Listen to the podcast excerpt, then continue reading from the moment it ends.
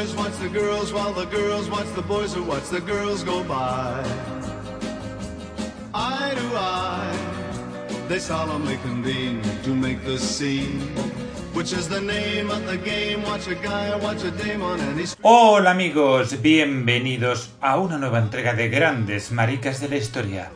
Una que me ha costado mucho titular porque la verdad es que hay tantos personajes en esta historia y tantos acontecimientos y tantas informaciones que no sabía si tirar por Zapata su yerno o los otros 41 maricones. Amigas, se les conoce así, de aquel legendario baile que fue escándalo de México a principios del siglo XX. What's that sound? Pero bueno, en todo caso es un episodio que quería dedicar desde hace mucho tiempo a nuestros hermanos mexicanos, que para eso son el país después de España donde más se escucha grandes maricas de la historia y sin duda del que más mensajes me llegan para que no me olvide de este episodio de la historia LGTBI que aún tanto escándalo mueve cuando se habla de él.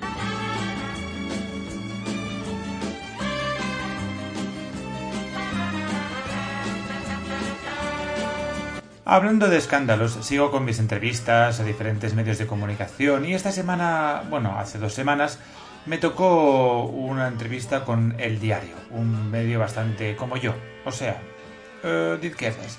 Y no os podéis imaginar la retaíla de comentarios y de hate que levantó. Pero bueno, sorpresas cero porque, amigos, todos los que lleváis aquí desde el principio ya conocéis todos los argumentos que derribamos semana tras semana en lo que respecta a la salida del armario de nuestros personajes. Porque aún queda mucho cristianísimo, españolísimo y, en definitiva, descerebradísimo. Al que le duelen prendas que personajes que fueron parte del colectivo se le revele como tales, como lo que fueron. Unos que sí que pasa con su honor, otros que sí que es eso de meterse con los muertos que no se pueden defender, como si definirlos como homosexuales o lesbianas o bisexuales fuera una ofensa, fíjate tú. Y otros con el manidísimo argumento de que a quién le importa con quién se acostaba, no se dejaban de acostar. Y todo sin leerse la entrevista, el libro o escuchar este humilde podcast. Lo voy a decir bien alto. A ver, señores, ¿cómo puede ser que hayan perseguido, encarcelado y asesinado miles de miles de homosexuales en la historia por acostarse con personas de su mismo género y ahora, mágicamente, ya no les importa con quién se acostasen? En serio. Pero si no les importa, ¿qué más les da? Y si tampoco les importa, ¿por qué, señores, les jode, hablando en plata, que les saquemos del armario?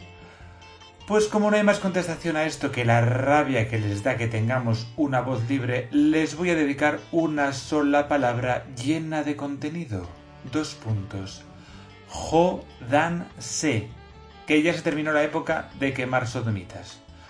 ¿No os gusta vernos? Pues coged un par de cucharillas, dirigidlas hacia vuestros ojos, introducidlas por los globos oculares y extraed su contenido porque no querer ver la evidencia es un insulto para toda la gente que por desgracia no puede disfrutar del sentido de la vista.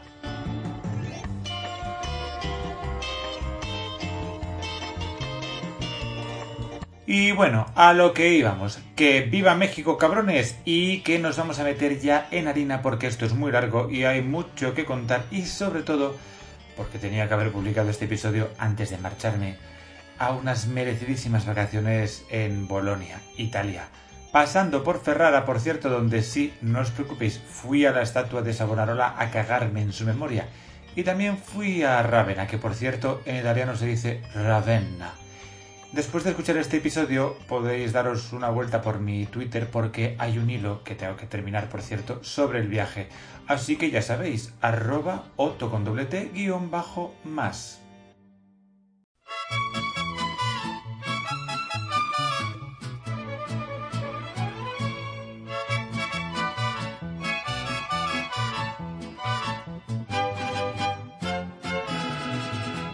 El asunto Zapata está envuelto en polémica desde que un artista, el pintor Fabián Chairez, realizase un retrato del célebre revolucionario en 2014 en el que se le representaba desnudo montando a horcajazos a caballo en una posición tradicionalmente considerada como femenina, con un sombrero rosa y con tacones. El acabose. Os voy a decir una cosa. Tengo amigos heteros que no tienen masculinidad frágil y que les importa nada el rollo femenino o adquirir roles femeninos. O sea que si tienen que disfrazarse de mujer o asumir cierta feminidad lo hacen sin que les tiemble el ego porque están segurísimos de su masculinidad y de su sexualidad. Pero no es lo común, como ya sabemos todos. Y esto es lo que pasó con este retrato. El nietísimo de Zapata, un tal Jorge, declaró que Estamos arremando la demanda. Pero para nosotros, como familia, es denigrar la figura de nuestro general pintándolo de gay. Yo no tengo nada en contra de los gays. Tengo muchos amigos, pero la verdad se han conducido de la mejor manera y no sé por qué en Bellas Artes, un lugar tan importante para todos, fueron a exponer la figura de nuestro general en esa forma y no lo vamos a permitir. Vamos a ver, Jorge, primero de todo, ¿el general o tu abuelo? ¿En qué quedamos? Decidete. Y luego, chiquillo, para no tener nada en contra de los gays, estás llenando de lágrimas de ofendido un montón de botellas. Porque, no sé, si tienes amigos gays, ¿por qué asumes que representar a alguien como uno es denigrarlo? ¿Tú crees que ser gay es denigrante? ¿Tú también te ofendes como los españolísimos fachas que he mencionado antes? Pues ¿sabes qué significa eso? No que quieras respeto para tu abuelo, bueno, o el general, sino que te asquea profundamente pensar que fuera otra cosa que no fuese hetero. ¿Y eso sabes lo que es? Eso es homofobia. Así que relájate. Y luego mucho quejarse de las nuevas generaciones que si son de cristal, pero chico, tú te has roto como una copa, en mil pedazos. Pero bueno, no vamos a adelantar acontecimientos. Antes de saber si era gay o bisexual, vamos a ver quién era Zapata. Con vosotros, Emiliano Zapata Salazar, revolucionario mexicano, el Atira del Sur y héroe nacional.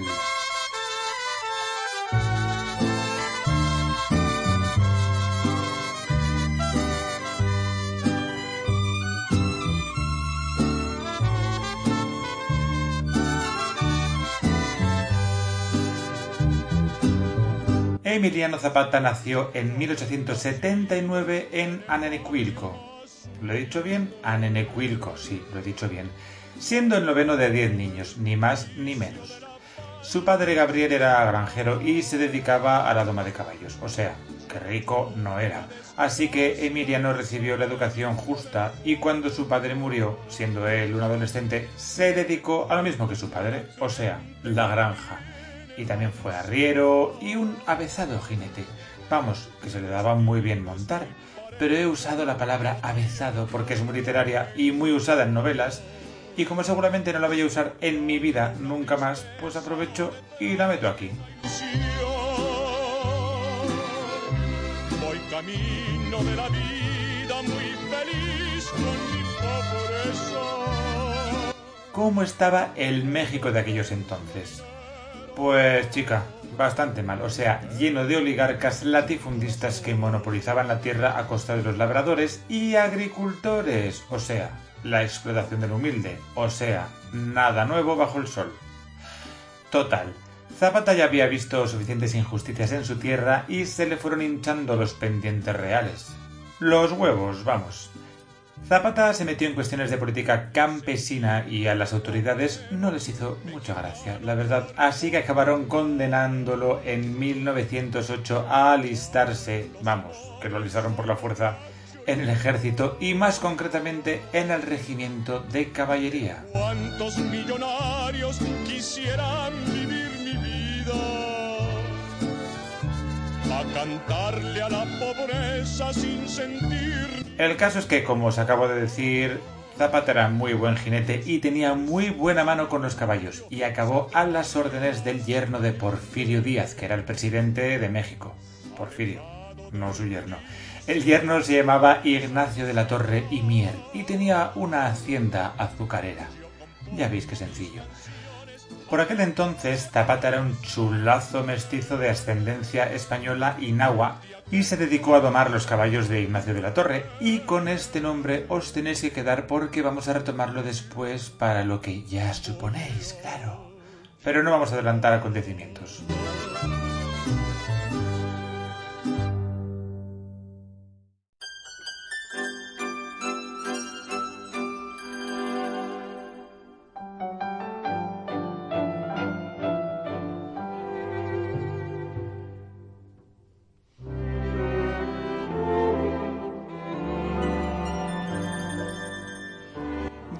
Resumir porque podríamos estar hasta mañana con la vida de Zapata y aquí a qué hemos venido. Exacto.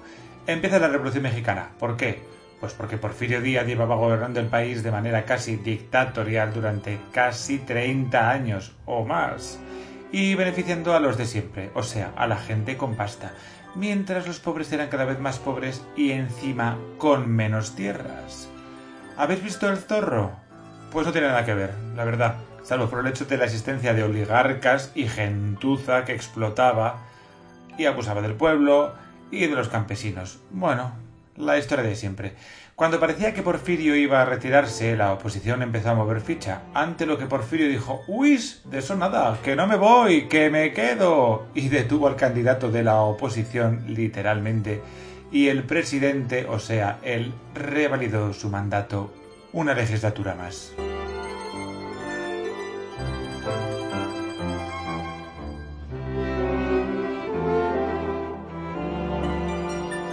Por suerte, el candidato de la oposición pudo huir y se largó a Texas, donde proclamó la rebelión contra el gobierno de México y empezó la revolución.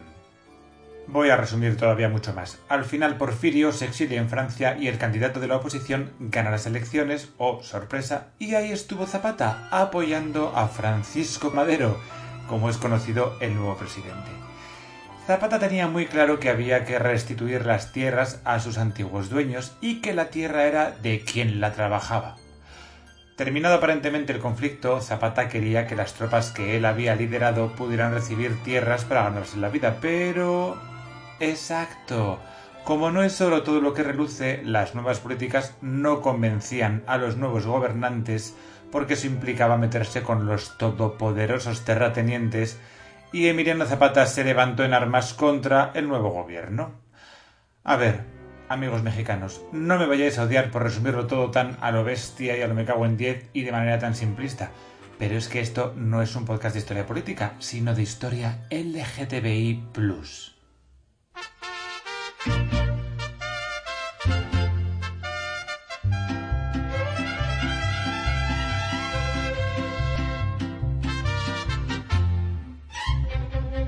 Fin, a lo que íbamos. ¿Qué exigía Zapata? La devolución de tierras a los indígenas y la disgregación de los latifundios que se habían formado durante el gobierno de Porfirio.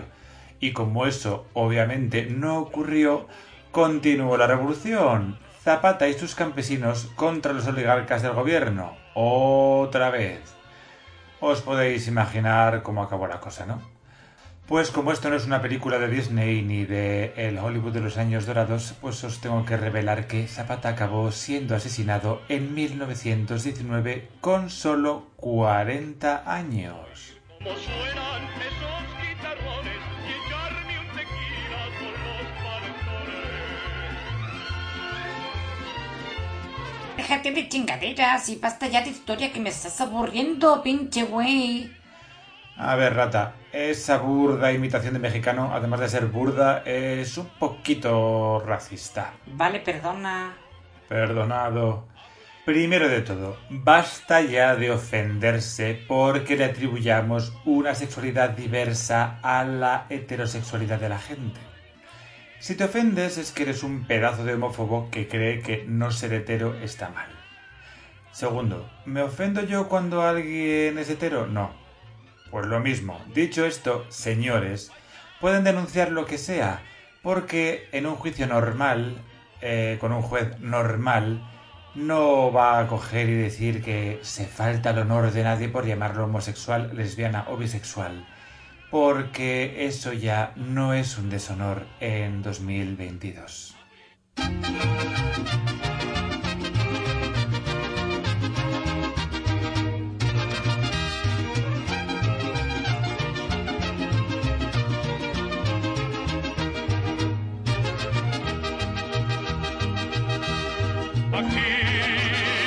Sabemos entonces del Zapata bisexual? Pues que tuvo muchas relaciones con muchas mujeres y se reprodujo con muchas de ellas. ¿Le hace eso ser más hetero? No, le hace ser lo que era, bisexual. Los bisexuales son bisexuales y no son más o menos heteros u homosexuales dependiendo de si se acuestan con más o menos mujeres o hombres. Perdón, u hombres. Esto no es una cuestión de ratios ni de poner en la balanza las conquistas ni nada de eso. Al igual que no practicar el sexo no te hace menos homosexual ni menos heterosexual. Esto, como ya sabéis, es de primer curso de grandes maricas de la historia. Pero no está de más recordarlo de vez en cuando, en especial a los homófobos.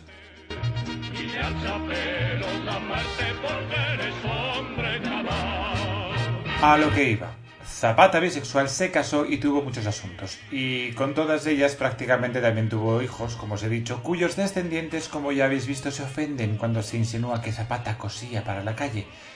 Pero que se acostase con mujeres es, en sentido figurado, lo normal, o sea, que no es una sorpresa en absoluto. El asunto está en que se acostase también con señores, y es lo que aquí le da un espacio como persona bi.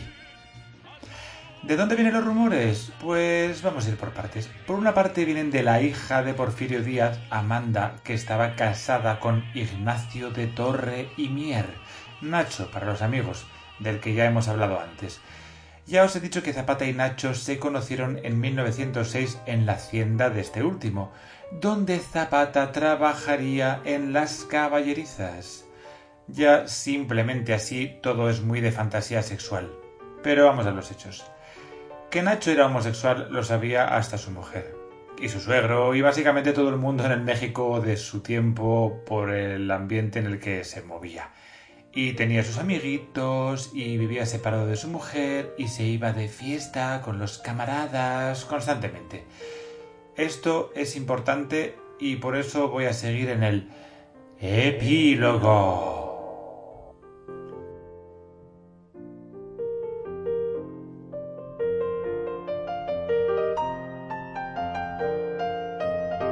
Amanda, la esposa de Nacho, escribió un diario, bueno, o mejor dicho, sus memorias, y en ellas se recogen ciertos episodios de su vida y de su marido, claro.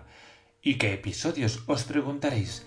Pues básicamente aquellos en los que dice que a Nacho, como llamaba ella a su marido, le gustaba montar el caballo de Zapata, incluso por encima de los suyos, que eran pura sangre, además de tener una relación extrañamente estrecha.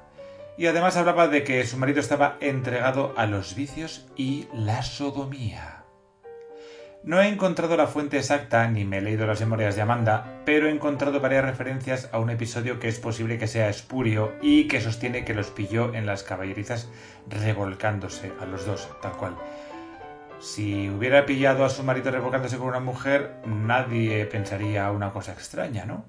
Pero claro, si eran dos hombres... Uy, no, no. ¿Qué va? ¿Qué va? No. Es que Amanda lo decía porque estaba muy despechada con su marido y tal. Lo de siempre. ¿De dónde surgió esa estrecha amistad entre mi marido y Zapata? A ciencia cierta no sé. ¿Acaso Nacho lo haya conocido en alguna visita a la hacienda de Atliguayán, invitado por Pablo por principio de cuentas? Se preguntaba la hija de Porfirio Díaz, que de tonta tenía poco.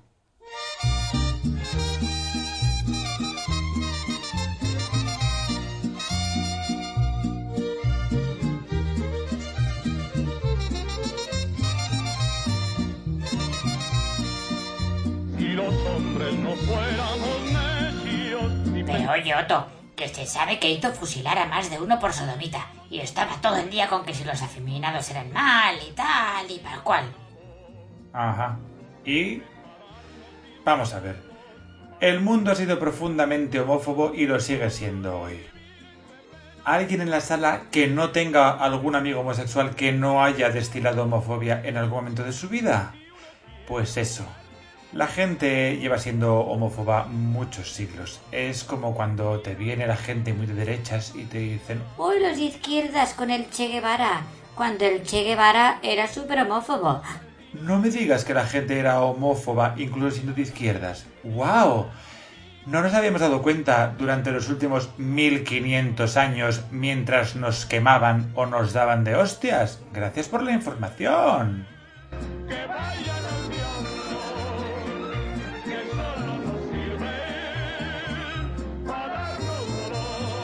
fin, voy a dejar el sutil sarcasmo de lado. Otras fuentes a las que también se tacha de dudosas porque patatas, o sea, porque sí, cuentan que la relación que tuvo Zapata con su secretario Manuel Palafox fue también muy estrecha. Estrecha, ya sabéis, en plan la camaradería de siempre.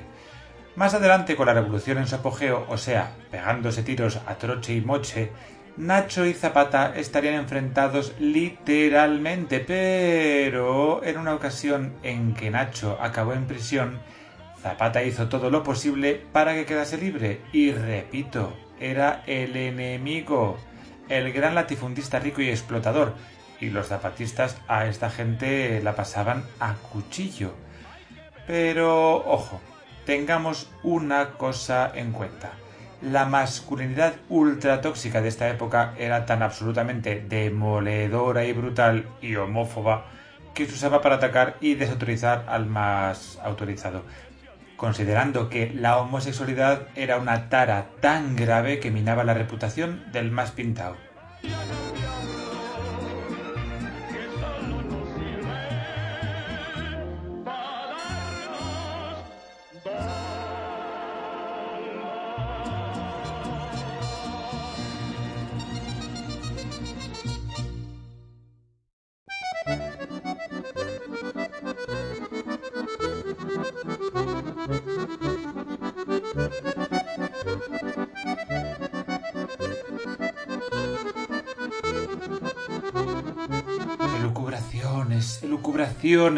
Pero no tanto, porque lo de Nacho sí era Vox Populi, como os he dicho.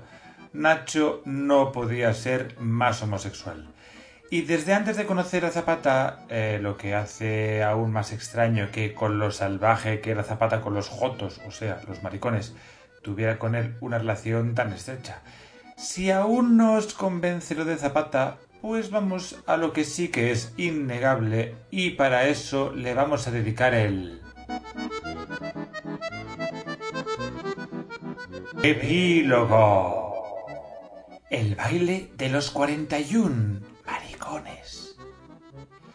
Es posible que este vaya a ser el epílogo más largo que os haya echado a la cara, amigos pero os lo merecéis mucho por la espera de estas tres semanas sin mi presencia y en especial se lo merecen mucho, como os decía arriba, nuestros amigos mexicanos.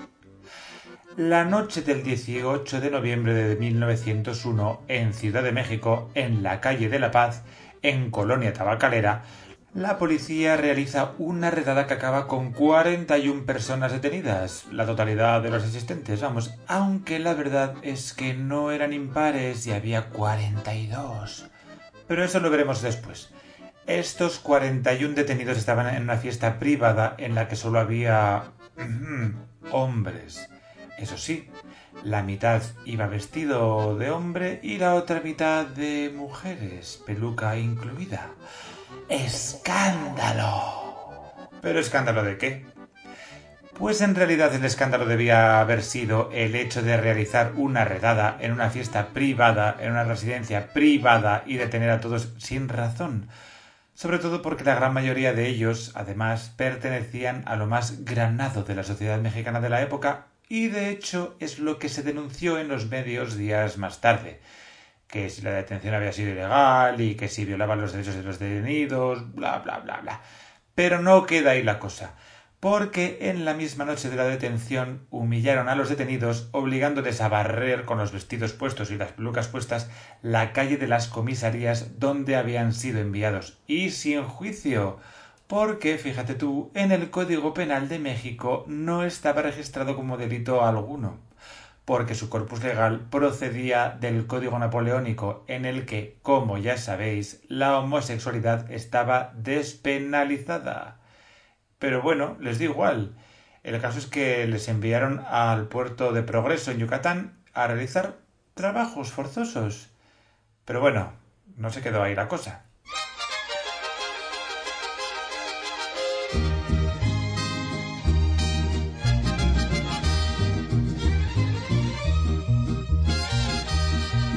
La prensa no tardó en hacerse eco del episodio y, sorpresa, lo hizo para mal. Durante semanas estuvieron los periódicos con el temita, reflejando la supuesta indignación de la gente, no con lo arbitrario de la redada, sino con el hecho de que los asistentes a la fiesta fueran homosexuales y travestis, algo que irrumpió con una fuerza inusitada en la sociedad mexicana de la época, para la cual el asunto resultaba de lo más exótico. A partir de ese momento se forja el concepto que perduraría hasta nuestros días del homosexual identificado con el travestismo, el afeminamiento y la pasividad. El maricón, que no existía en el siglo XIX oficialmente, se convierte en una realidad y se crea un nuevo estereotipo que, con la posterior revolución, sería discriminado y atacado con violencia. Porque, bueno, hay más amigos.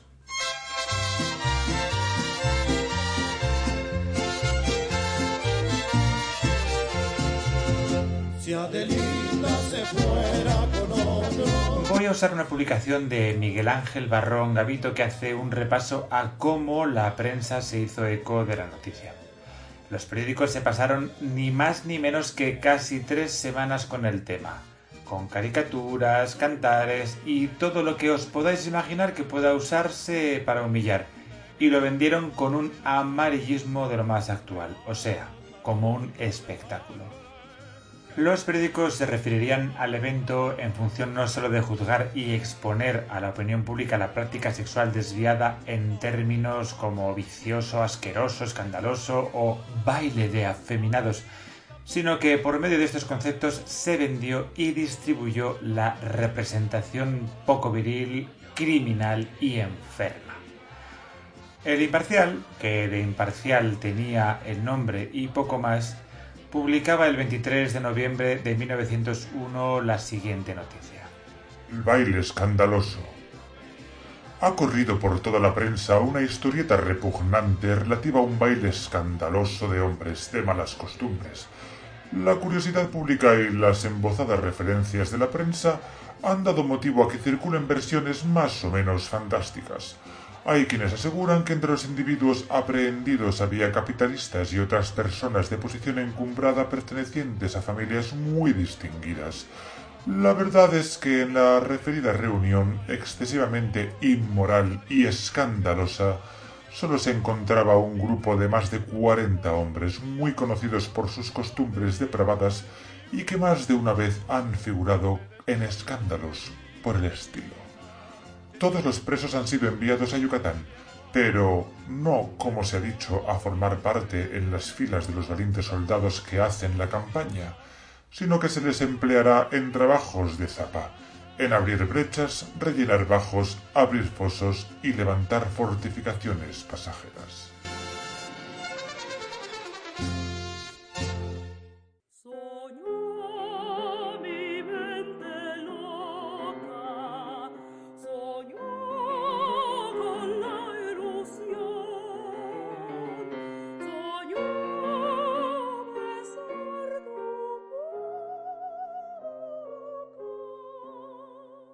Otra publicación, El hijo de Aguizote, criticaba el hecho de que no se les había aplicado la ley con igualdad.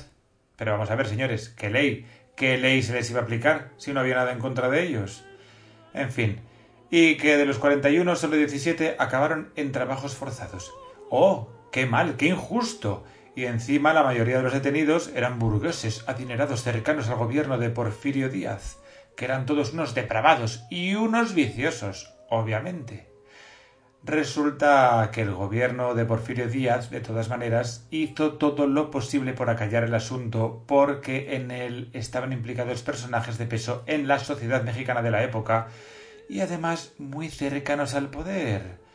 Y entre ellos hubo un personaje al que borraron del recuento, el maricón número 42, que no era ni más ni menos que el yerno de Porfirio, o sea, Ignacio de la Torre y Mier, o sea, nuestro Nachito, del que hemos estado hablando antes, y por eso es muy sospechoso que años más tarde, después de este escandalazo conocido por todo el mundo, Emiliano Zapata y él tuvieran una relación tan estrecha durante seis meses cuando ya era de todo sabido que Nachito era homosexual y peor aún, lo que os he dicho antes, que era el enemigo, el oligarca. ¿Veis cómo lo de Zapata empieza ya a encajar, aunque se ofenda a su nieto? Pues ahí lo tenéis.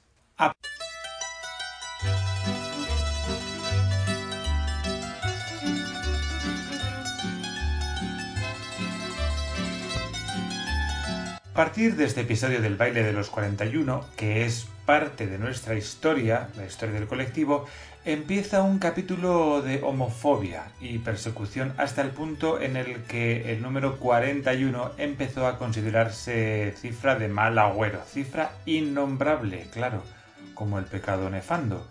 No se usaba en el ejército, ni en divisiones, ni en batallones, ni en regimientos. Del 40 se pasaba directamente al 42, no fuese que fueran a volverse homosexuales. ¡Claro! Y lo mismo con los números de las calles, las habitaciones de los hoteles y incluso celebrar los 41 años era una cosa que no se hacía. Se ahorraba uno el año 41. En fin, cualquier cosa que representase el 41 era automáticamente relacionado con la homosexualidad. Y eso, la homosexualidad, se consideraba antinacional, antimexicano y a partir de ese momento y con la revolución ahí detrás, el mexicano tenía que ser un machote, como lo fue Zapata con su bigotazo. Claro, porque en realidad nuestros amigos heterosexuales no se dan cuenta de que lo que nos hace homosexuales no es parecer menos machos, señores. Y lo mismo con las lesbianas que son lesbianas y no porque sean más o menos femeninas. Y lo mismo aprovecho con las personas trans, que no tienen por qué parecer del género al que pertenecen, porque la apariencia no te hace ni más ni menos cis, ni más ni menos trans, ni más ni menos bi, ni marica, ni bollo, etcétera, etcétera.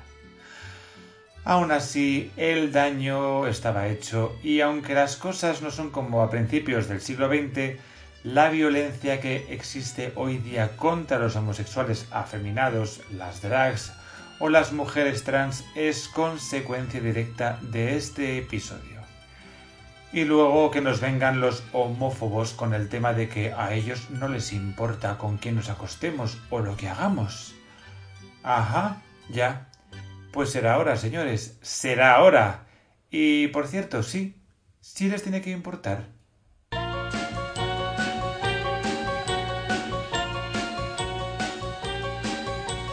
Voy caminando en la calle mirando a las muchachas voy. Y al pasar bueno amigos, cruzo los dedos para que la siguiente entrega llegue a su debido tiempo y no pasen más días de los que deberían. Gracias por estar ahí, como siempre. Un abrazo a todos, obviamente, en especial a todos los amigos mexicanos. ¡Viva México, cabrones! Y no os olvidéis de ponerme las 5 estrellitas en Spotify, que me vienen muy bien. Y si lo escucháis desde otra plataforma, pues ponéis todas las estrellas que pongáis. Yo encantado de la vida, os lo agradeceré eternamente. Os beso y os digo adiós.